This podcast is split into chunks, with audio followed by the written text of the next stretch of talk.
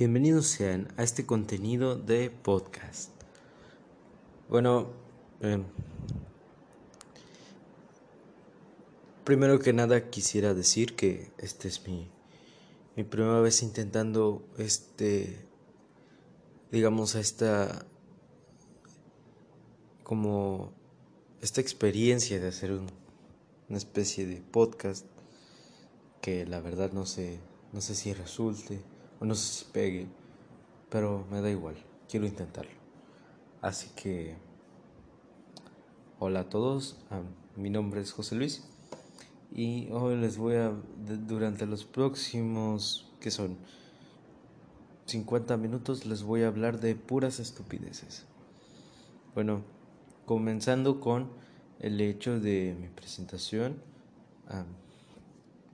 y bueno, quisiera decir que el tema de los podcasts siempre me ha resultado un tanto interesante, em, ya sea por la, la, técnica de replicar la radio, em, es algo que, que me gusta, que, que, como que me llama la atención un poco saber que hay gente tan creativa que decidió crear este este, como espacio que es muy parecido a lo que era la radio. Entonces, mm, de cierto modo me, me, llama la atención este, este concepto contemporáneo, pero basándose en, en cosas conservadoras o tradicionales, por así decirlo. Y bueno, en este podcast podré hablar de lo que sea porque pues es mi podcast, ajá, pero pues con el fin de buscar un público que le resulte atractivo oírme hablar de, tonterías, así que bueno, a mí me gustaría empezar con hablar eh, de este tema que ha causado eh, algunos, algunos problemas por ahí. El hecho de el Primero que nada, la frase del fin del cine. a mí el medio del cine es algo que, me encanta, me, encanta y siempre me ha gustado ir al cine bastantes veces. es algo que siempre me, como que me ha gustado bastante. Eh, y a veces veo canales de YouTube, de hablando de noticias y o de reseñas y siempre me como que me da una, un criterio más amplio de cada vez que veo una película y, juzgar rápidamente. Me da como, como ese criterio amplio. Eh, y aún así no sé nada de cine. Lo único que sé es que me gusta ver el cine.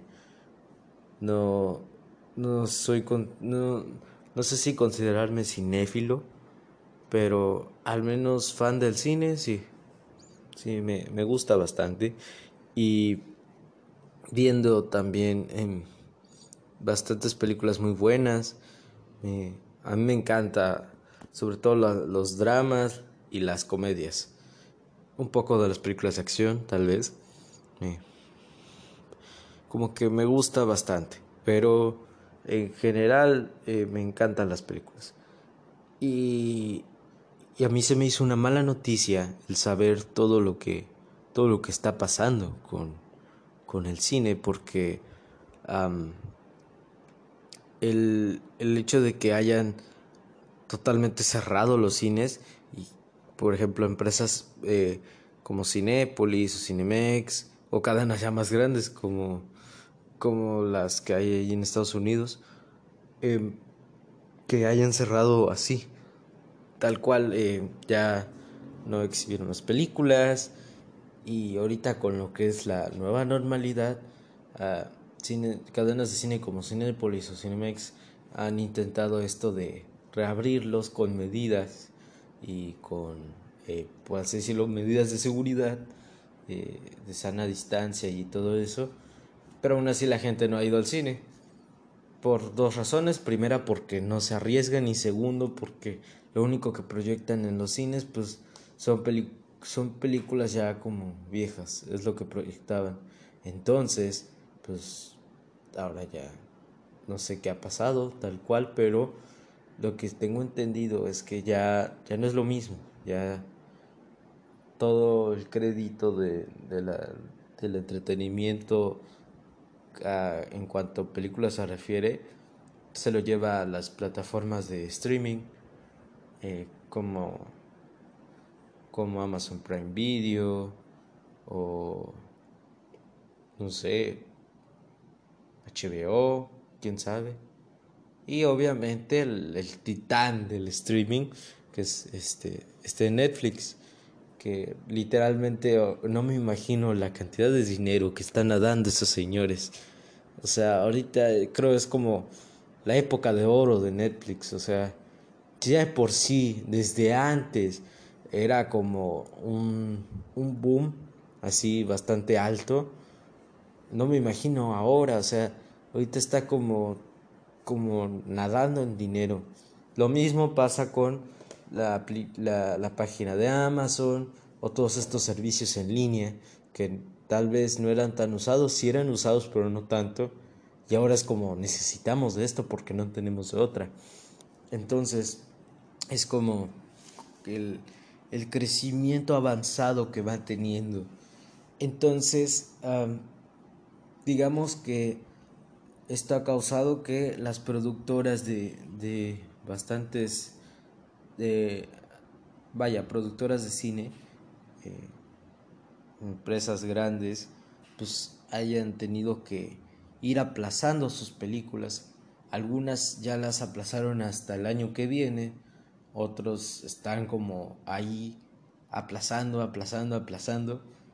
Y bueno, en este caso me gustaría hablar de lo que pasa con Disney, ya que la marca de Disney pues siempre es como algo que se queda totalmente en la memoria de todos, o sea, ya estar en el subconsciente de un bebé adentro de la panza de una mujer, el hecho de que sepa que es Disney, me imagino yo.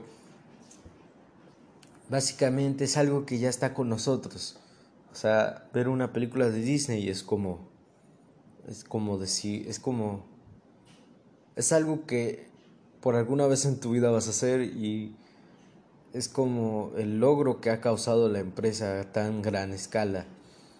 Y en el cine es, es como uno de sus mercados dominantes, aunque no el dominante, pero sí como que vaya, tiene un gran, gran puesto lo que es la cuestión del cine.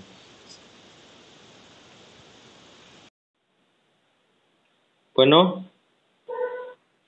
¿qué pasó?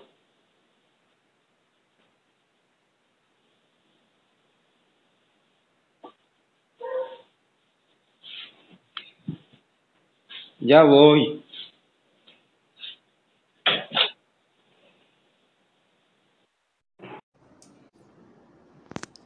Bueno, con todo eso, sabiendo que Disney tiene un buen posicionamiento en la marca de la cinematografía, es como es como la, es una de las gallinas de los huevos de oro de, de cualquier cadena de cine.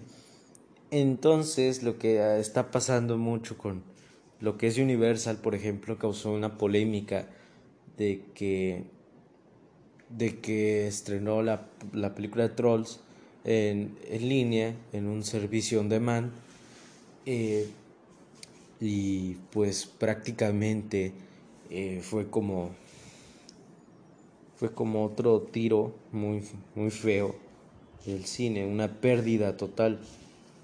Y tal fue, tal, tal fue la pérdida de la película que eh, los mismos actores que actuaron, eh, eh, por, lo menos en inglés, ah, no recibieron la paga porque pues recibirían la paga con lo de que hay de taquilla.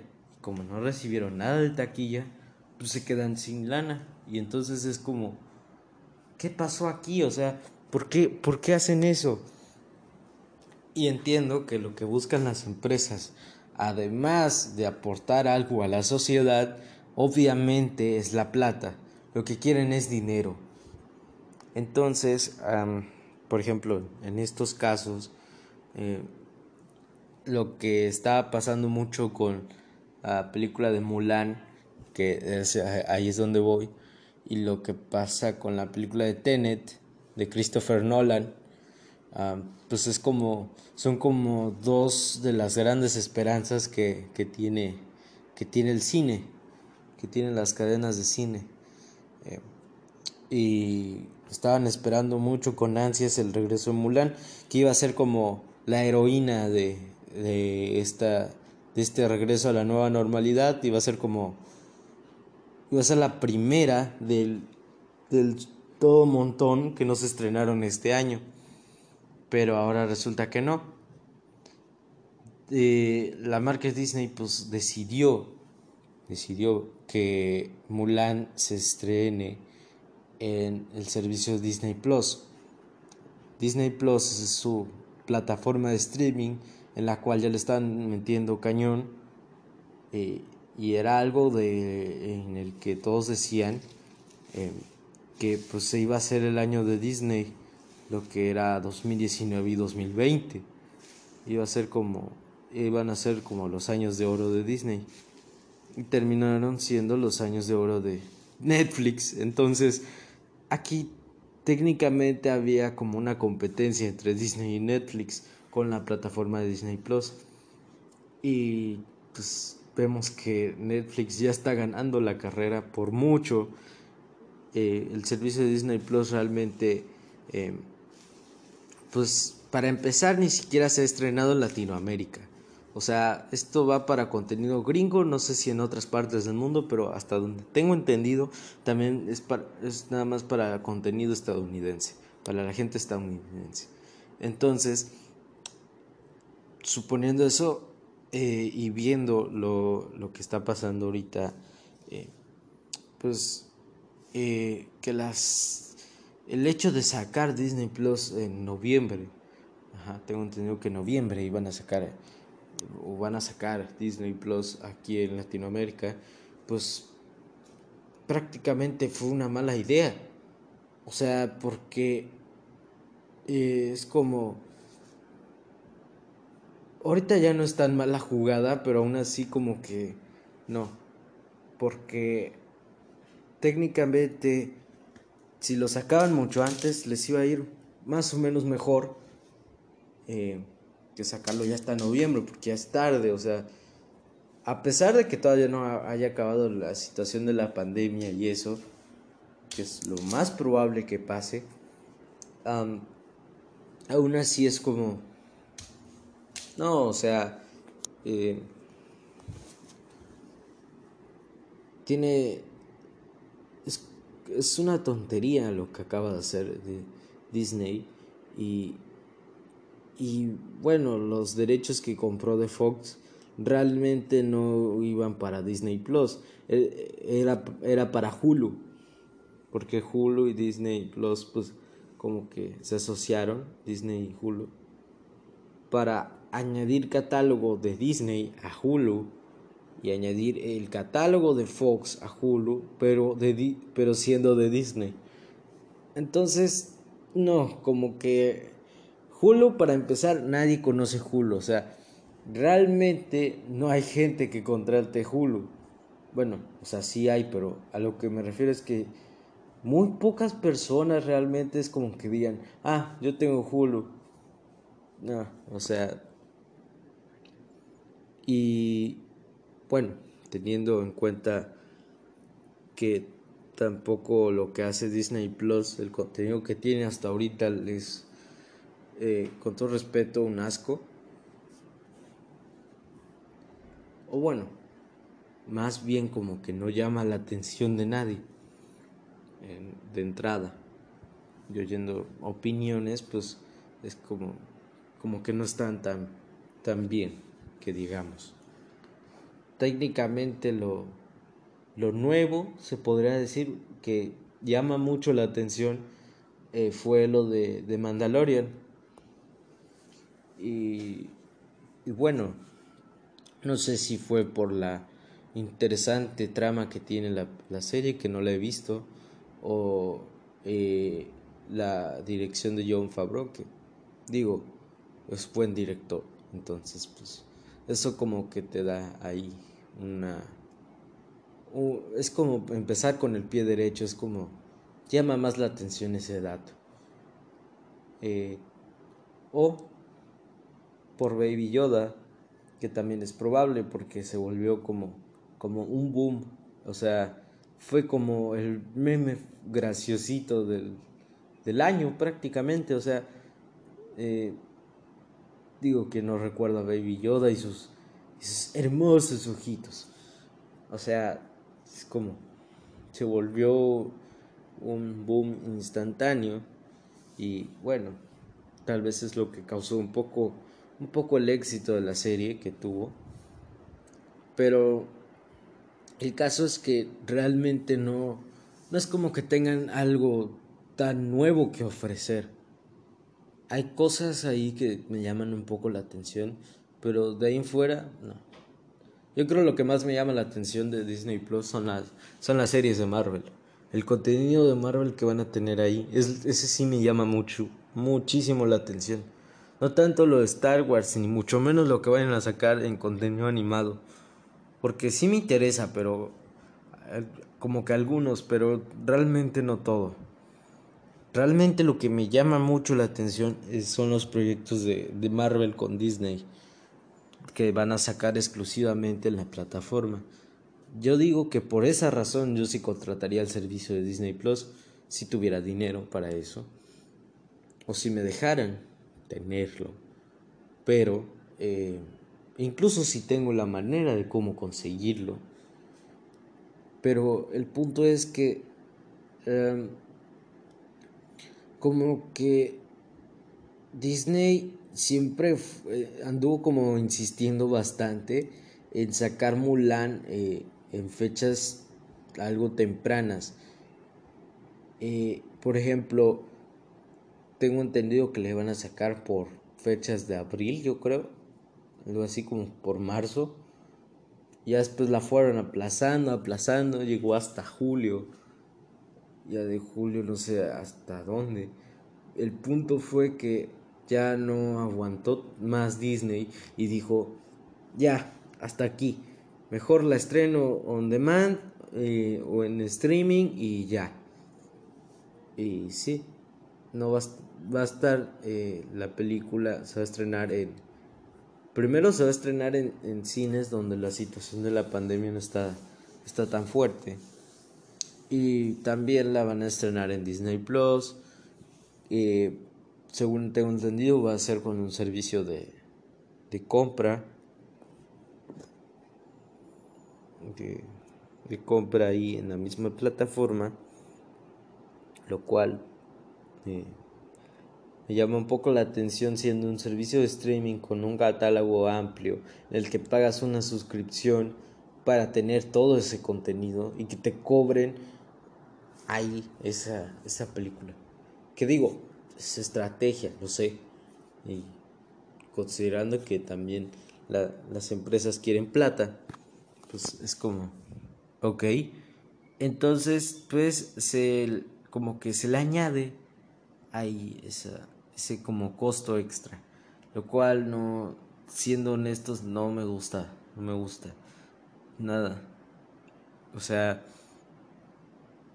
van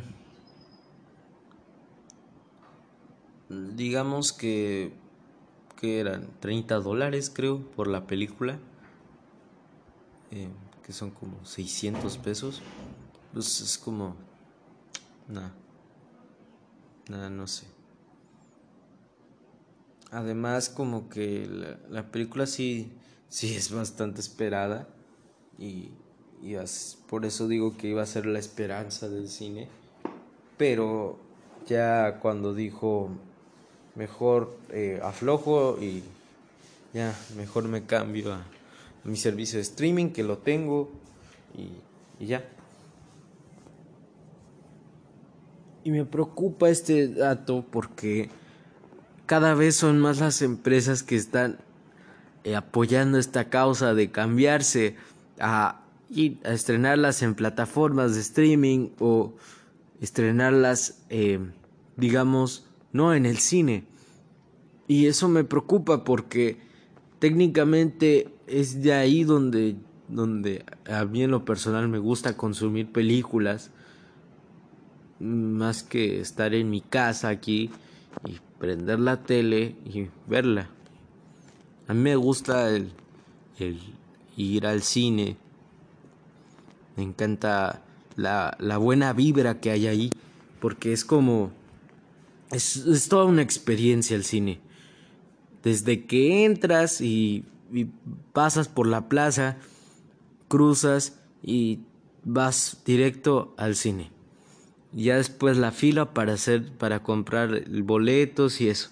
Es toda una experiencia o sea de ahí va a pasar un montón de cosas que pueden ser eh, impredecibles. Y después te vas a la dulcería donde hay un buen de gente que también es como que hueva hacer fila pero es esa vibra de la de la de la gente saber que están contigo o sea es una sensación muy, muy chida porque, pues, te rodeas con la gente y sientes como ese buen ánimo, sí, y esa, esas ganas de, ir al cine. Digo, tampoco es que, que sea tan, tan así de que, uh, vamos al cine, pero es como la energía de la gente hace que la experiencia sea aún más gratificante. Y ya después cuando te formas a, a comprar lo que, bueno, la dulcería, pues el olor a los nachos o el olor a las palomitas, vaya, es como, uff, delicia, delicia total. Es algo que me encanta, me encanta, me encanta. Y es algo que por mucho prefiero estar aquí. Y además vas con tu familia o vas tú solo, pero el punto es que técnicamente no estás solo porque estás rodeado de gente. Y eso puede ser malo, pero para mí, para mí honestamente es bueno. Y ya cuando entras a la sala de cine, eh, a veces me ha tocado el hecho de, de siempre llegar tarde. No sé por qué. Eh, mm, puede que no nos hayamos tardado por alguna situación que hayamos tenido o porque alguien se tardó en arreglarse, no sé. Y a veces pasa que luego salimos corriendo. Pero es esa adrenalina lo que me encanta. Y ya cuando cuando estás adentro de la sala de cine y estás por esperar a ver la película es como, wow. O sea, qué, qué increíble es como... Es... Me, me agrada, me agrada bastante ese hecho. Y saber que, que la gente te está acompañando, a pesar de que tal vez no quiera hacerlo, pero que te está acompañando ahí. Y cuando ves una película es, es un arte total porque técnicamente es creo un arte completo. Eh, es como tienes de todo ahí tienes vaya para hacer cine necesitas saber de todo o sea porque tienes música tienes eh, lo que son los sonidos manejas los sonidos juegas con los sonidos juegas con las luces, juegas con las cámaras, eh, juegas incluso con las historias de bastantes personas que pueden salir de tu imaginación o incluso basadas en hechos reales. Puedes jugar con eso, es lo que me encanta. Técnicamente cada oficio es un juego. O sea, porque obviamente un juego que ya al final requiere detalles pero es jugar, es jugar. Lo que hacen los ingenieros es jugar con los números, pero el detalle está en que tienen que fijarse muy bien en cada uno de ellos. O lo que hace un arquitecto, que es jugar con los espacios, jugar con eh, el material, todo lo que tienen a su alcance para poder hacer algo. Y técnicamente son ellos los que construyen la realidad pero al mismo tiempo se tienen que fijar en esos pequeños detalles de que no esté chueco, que, que sí funcionen las cosas que estén adentro, que no se vaya a caer algo. O por ejemplo, lo que incluso lo que es la música, porque juegas con los sonidos, haces técnicamente la música es está jugando con la abstracción. Eh, juegas con los sonidos eh, y creas música, pero te fijas en esos pequeños detalles de que se oigan bien, los tecnicismos que también tiene la música, las partituras, todo eso. Y obviamente la edición, la mezcla de sonido y pues también fijarse en qué también le va. O lo que es el arte, el arte de la pintura tal cual, el dibujo o la pintura, eh, pues es como juegas con los colores, porque, o sea, tienes que, tienes que jugar con los colores y, e imaginarte lo que quieres que esté ahí. Pero ya al final de eso te tienes que fijar en esos detallitos por si quieres que se vea aún mejor de lo que ya está. Es eso. Entonces, volviendo al tema del cine, aquí, es una combinación de todos esos juegos y juegas con ellos. Entonces es como un director de cine es como tiene que saber bastantes cosas, un guionista tiene que saber bastantes cosas. Eh, pero el punto es que la experiencia audiovisual del cine es como es increíble Estás técnicamente deformando y formando la realidad a tu gusto. O sea, porque puedes crear una historia, una historia que puede pasar en cualquier ambiente, que le puedes incluso inventar ese ambiente. Estás jugando con la realidad, eso es hermoso. Y tener como... Eh, poder jugar con los sonidos también funciona para hacer una experiencia más sensorial. Es la mezcla del audio es la que te puede meter en la historia. Una buena fotografía también te puede hacer sentir emociones fuertes con tan solo tener esa, ese, tecnicismo de la luz en la fotografía o las actuaciones que pueden eh, técnicamente vibrar a toda una sala de cine y, y creértela y decir, a huevos son gemelas, o no sé, o te generan como, te crean esa realidad y tú te la compras. Ahí, ahí está la magia del cine, o sea, es cuando tú te compras esa realidad. En ese momento todo puede pasar y todo es impredecible. Entonces es, es esa magia la que la que amo de ir al cine. Y ya cuando te vas, te retiras, volteas a ver, todos se van, y después regresas a tu casa contento, feliz.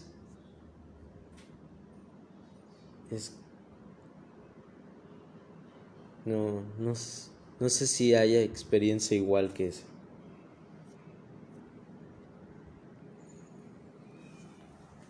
Pero bueno.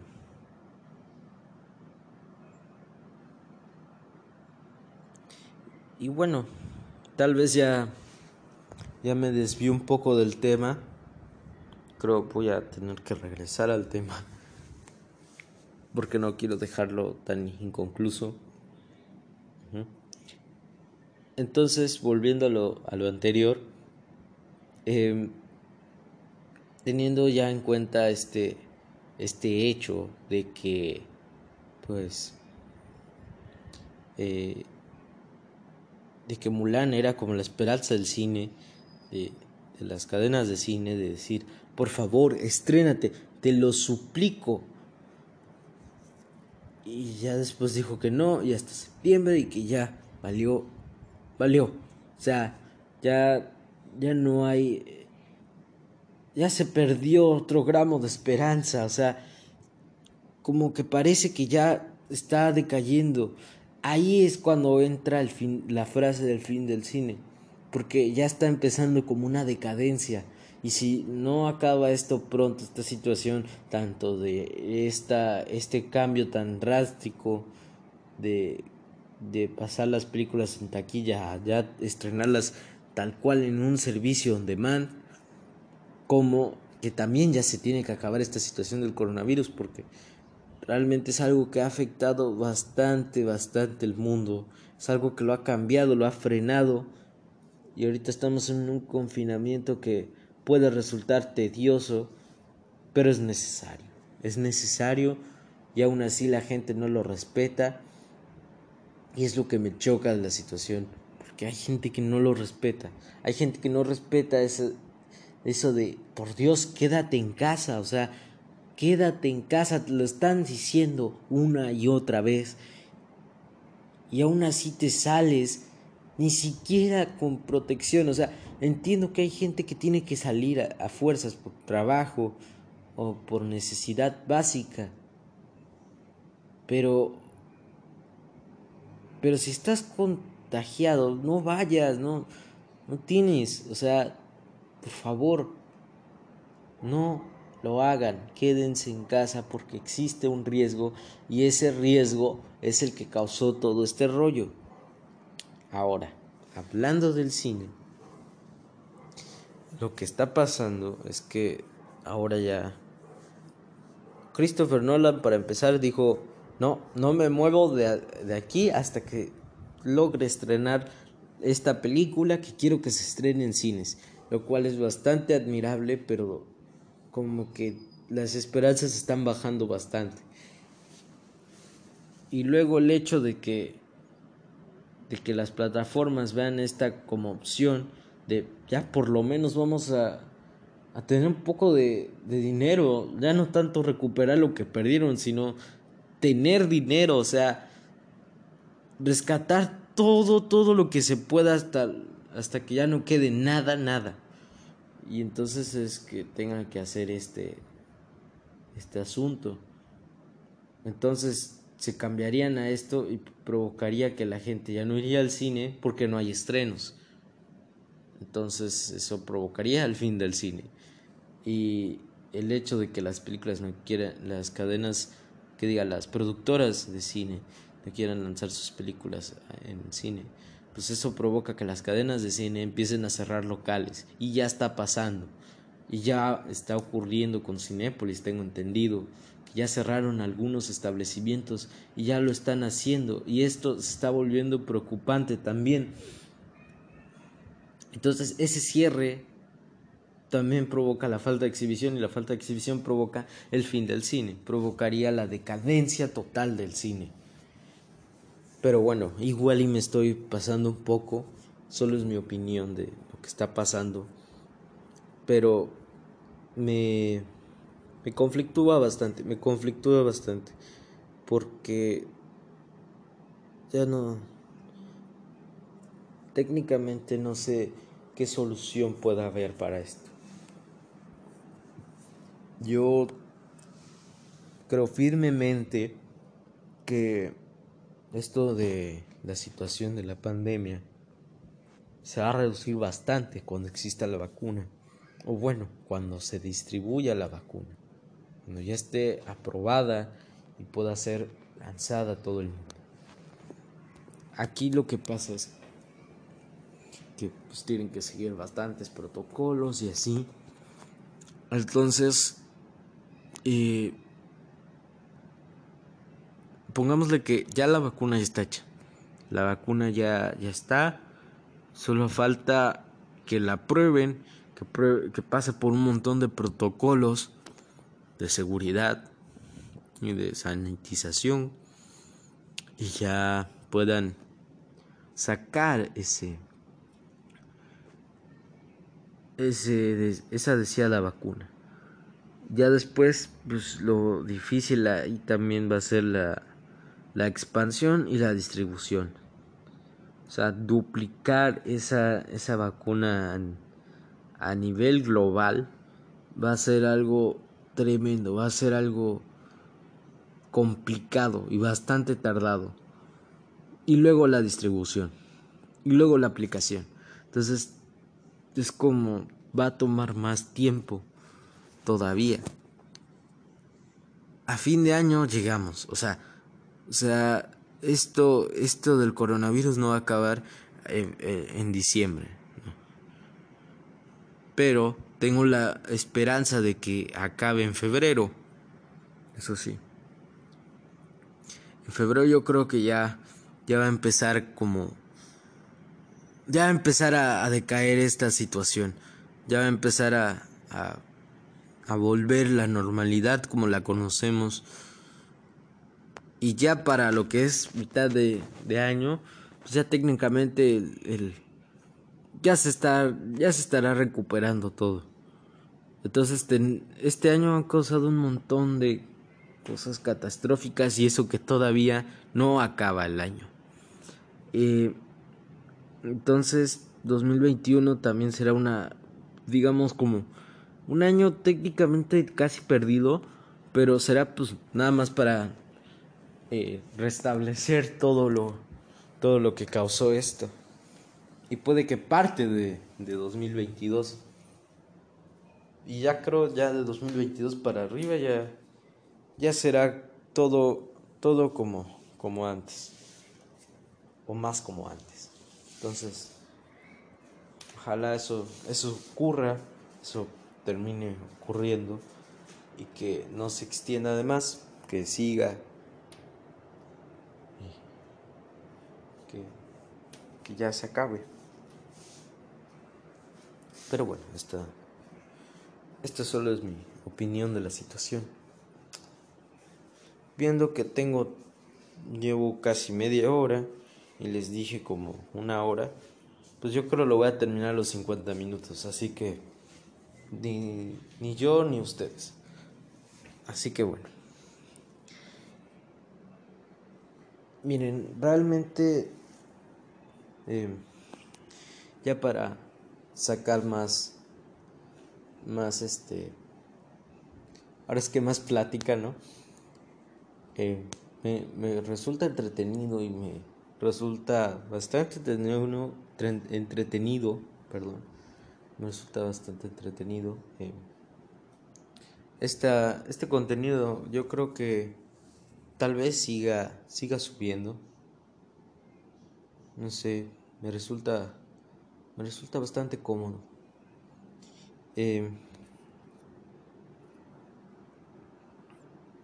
bueno, ya para como medio cerrar, eh, me gustaría decir que tengo planeado pues hacer más, más podcast así, eh, seguir con más contenido tal cual.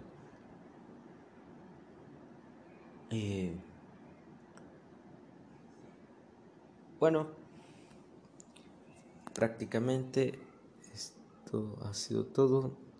Sin, sin antes decir eh,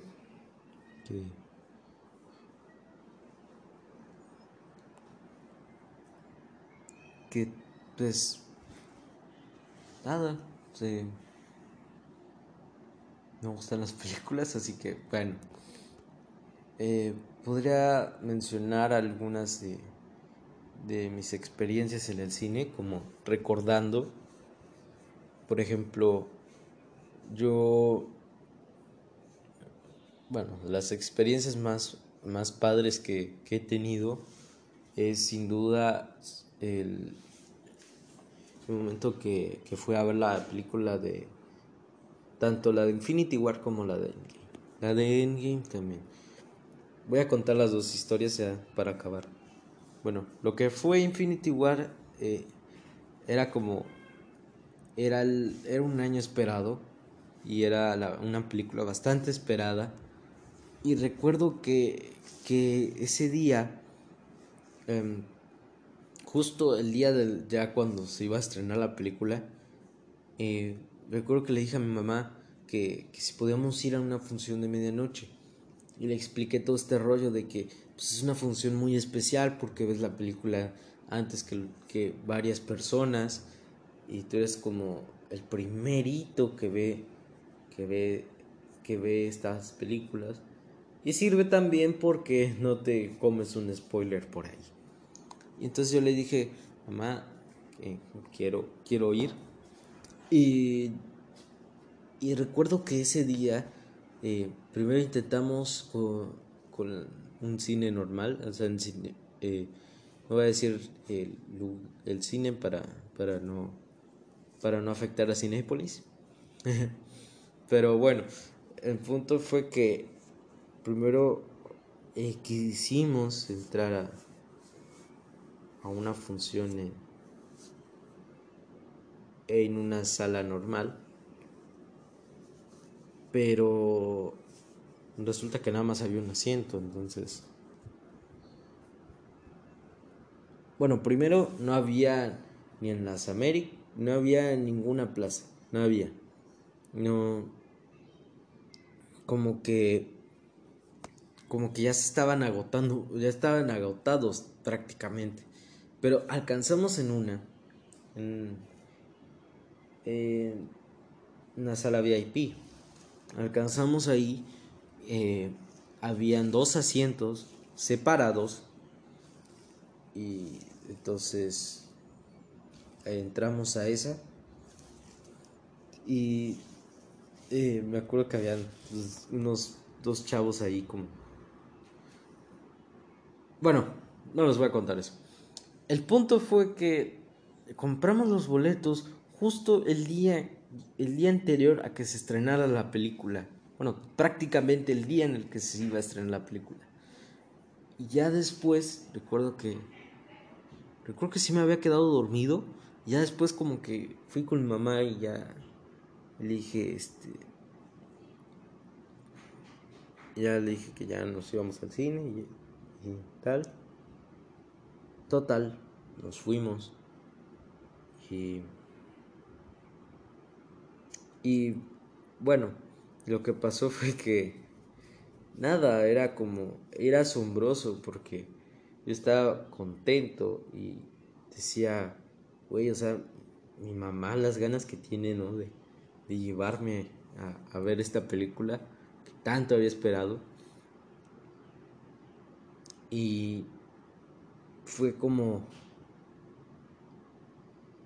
Me, me, me, sacó mucho de onda toda la película en general. O sea, me resultó épica. Mis escenas favoritas yo creo fueron eh, el inicio, cuando se ve la secuencia de, de de la Black Order, la, Orden Oscura, y, y, la parte cuando enfocan a Thanos. O sea, me, me gustó bastante esa escena.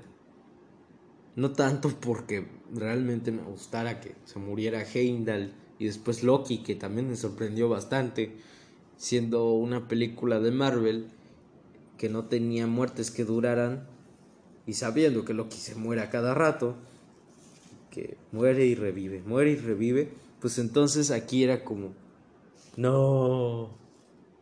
Y me sacó de onda también cuando dice que, que no iba a haber más, más este, que no más resurrecciones, entonces fue como, neta, sí se murió, güey. Y entonces yo estaba como, oh, shit, ay no y me, me asombró bastante esa, esa escena. Porque pues, también siendo Marvel y que te maten a un personaje de entrada ya está cañón. Y todavía que lo hagan al mero inicio de la película, sí me hizo pensar en qué más tiene esta película. O sea, técnicamente sí empezaron. Técnicamente lo que hicieron los hermanos Russo en esos primeros minutos de la película, pues técnicamente hicieron el Ragnarok en 10 minutos. O sea, hicieron el verdadero Ragnarok. Mataron a Loki, mataron a Heimdall. Toquearon a, Hulk. Destruyen a la. matan a la mitad de los Asgardianos. Y encima sacan a volar a Thor. O sea, es como. Ahí, ahí, desde ahí. De, empezamos digamos bien. Y luego que empezaba con este rollo de que iba, lo que me gustó fue que era muy movida la película y que primero te tenían aquí, eh, iba Hulk, salía, de la, salía hecho madres, llegaba a la Tierra, les decía Doctor Strange, luego se, se encuentran con Iron Man y ya está ahí como el grupito, y después vienen los eh, y el otro que no me acuerdo cómo se llama, Black Dwarf, llegan a la Tierra y empieza a haber una, una pelea, y después llega Spider-Man, y después ya se armó, y ahí está un equipo que se, después terminan en Titán. Y luego está eh, este de Thor que, que termina con los Guardianes de la Galaxia por alguna razón. Se los encuentra por ahí. Después eh, se dividen entre ellos. Y uno. Uno se va con este. Thor, Thor, Rocket y Groot se van a, a este. Ay, no me acuerdo cómo se llama este planeta. Bueno, era una estrella, básicamente. El punto es que se encuentran con el enanito de Game of Thrones, que aquí no es un enanito, es un gigante, para hacerle una nueva arma, una nueva arma. Mientras que los guardianes, lo que son, este, eh, como dice, como dice Rocky, la, la niña con antenas, este, eh, Star Lord, eh, Ah, Drax y, Gamora pues se van a, a este a Nowhere. Y para ver al coleccionista que esa parte también me, me sacó mucho de onda. A pesar de que sabía que apenas iba a la mitad de la película y me sorprendió me sorprendió bastante y y luego que, que pues a pesar de todo, pues Gamora intenta matarlo, Thanos pues dice, en él, sigo vivo, te engañé, dice una broma pesada y se la lleva. Mientras que el pobre de, de Star-Lord pues se quedó asombrado y triste porque se llevaron a su novia y todo eso. Y después está este equipo que ya después eh, Bruce este, se va con con los se va con el Capi. Y el Capi y Falcon y la señora Black Widow pues encontraron a, a Visión y a Wanda. Y se los llevan a Wakanda y ahí se arma otro equipo entonces así de rápido te tenían en la película y ya cuando eh, la parte de que debiste haber apuntado la cabeza, porque yo también me sorprendí y dije, o sea, está muy cerca, pero, ay, vamos, Thor. Y dije, el bien va a ganar otra vez. Que a mí, a mí me tenía con entusiasmo, no sé si a, a los otros decían, nada manches. Y ya después cuando dice, debiste apuntar a la cabeza. Y pum, hace el chasquido, yo no dije nada. Recuerdo que la sala de cine no hacía nada, o sea, estaba callada, estaba intacta.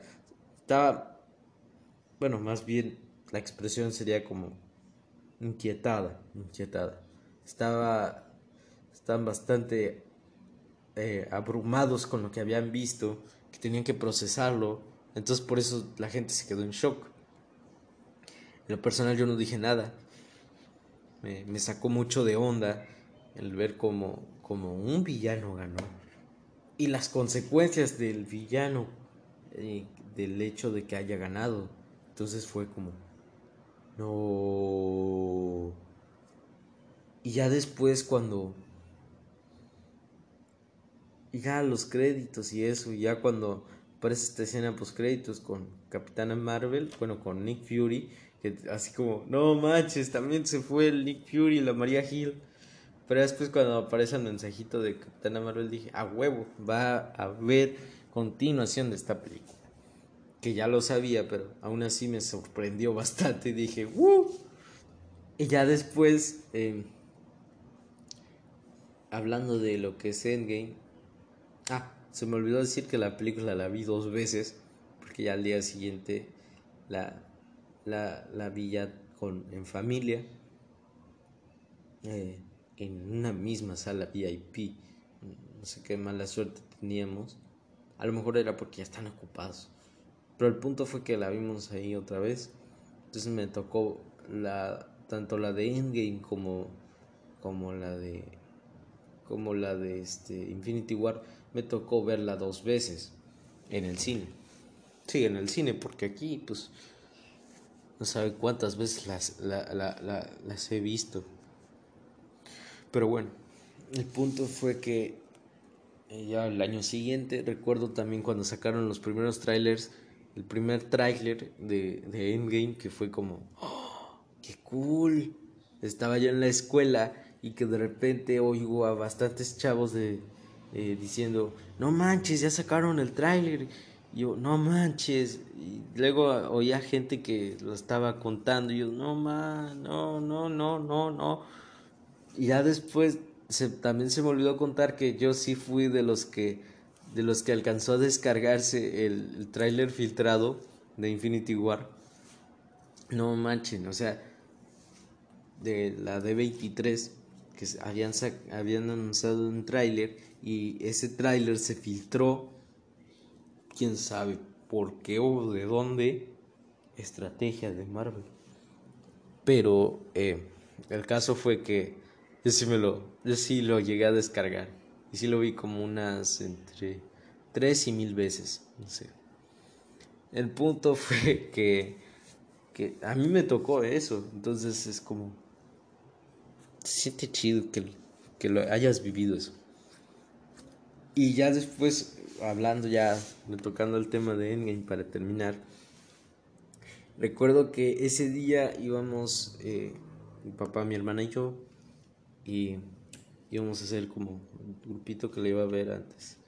Y, y recuerdo que literalmente el día de la preventa, recuerdo que está volviendo atrás, recuerdo que eh, que la preventa, desde la preventa de los boletos, estaba hasta Sumatra. O sea, eh, había, era, era tema de noticia en, en la televisión.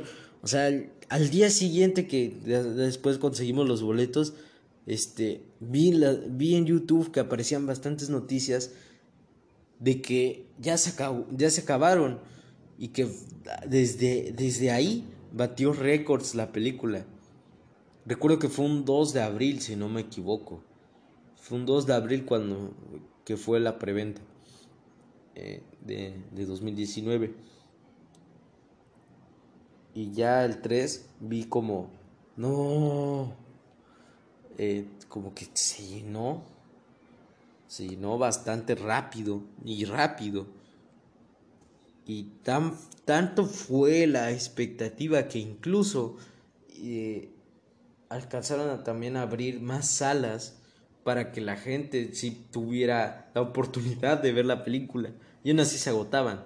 Entonces eh, era, no, no manches, era increíble que la gente esperara tanto una película porque yo había oído del caso de, de Star Wars de, de Force Awakens que la, la película, bueno, la venta de los boletos en preventa se fue de fue de un día, de un día entero. El de Endgame ni siquiera duró un día. Hasta donde tengo entendido fueron como seis horas o más. O más. Se fueron, sí, fueron como seis horas más o menos. Había oído en las noticias por ahí que se había abarrotado muy rápido y era milagro que yo alcanzara el boleto. Em, y porque ya estaban llenos. Entonces, pues, era, era de asombro. Y todavía lo, lo compramos en un. compramos boleto en una sala que se llama Macro XC. Y, y recuerdo que también incluso compramos boletos para el día siguiente. Pero ya para todos en familia. Eh, en IMAX. Uf.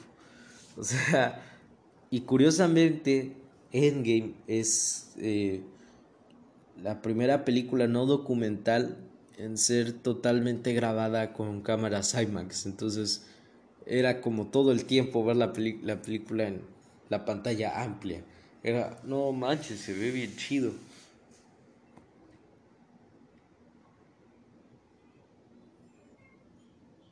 Bueno,